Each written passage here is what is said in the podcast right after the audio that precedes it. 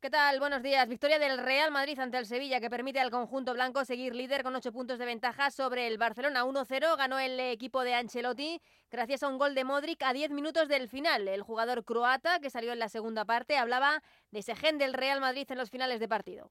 Que seguimos hasta final, que, que nunca nos rendimos. Hemos mostrado muchas veces eh, que jugamos hasta final y esto es de Real Madrid y hay que, hay que seguir así. Aunque nos gustaría arreglarlo antes, pero bueno, a veces toca así y, y es un sabor más, más dulce, seguro. Y es que el futuro de Modric, ¿qué hará el croata la próxima temporada, teniendo en cuenta que ha perdido peso, que ha perdido importancia como jugador del Real Madrid? Fue la pregunta que predominaba anoche en el Bernabéu.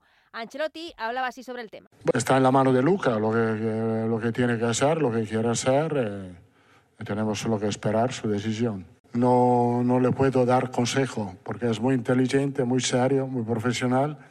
Él sabe perfectamente lo que tiene que hacer.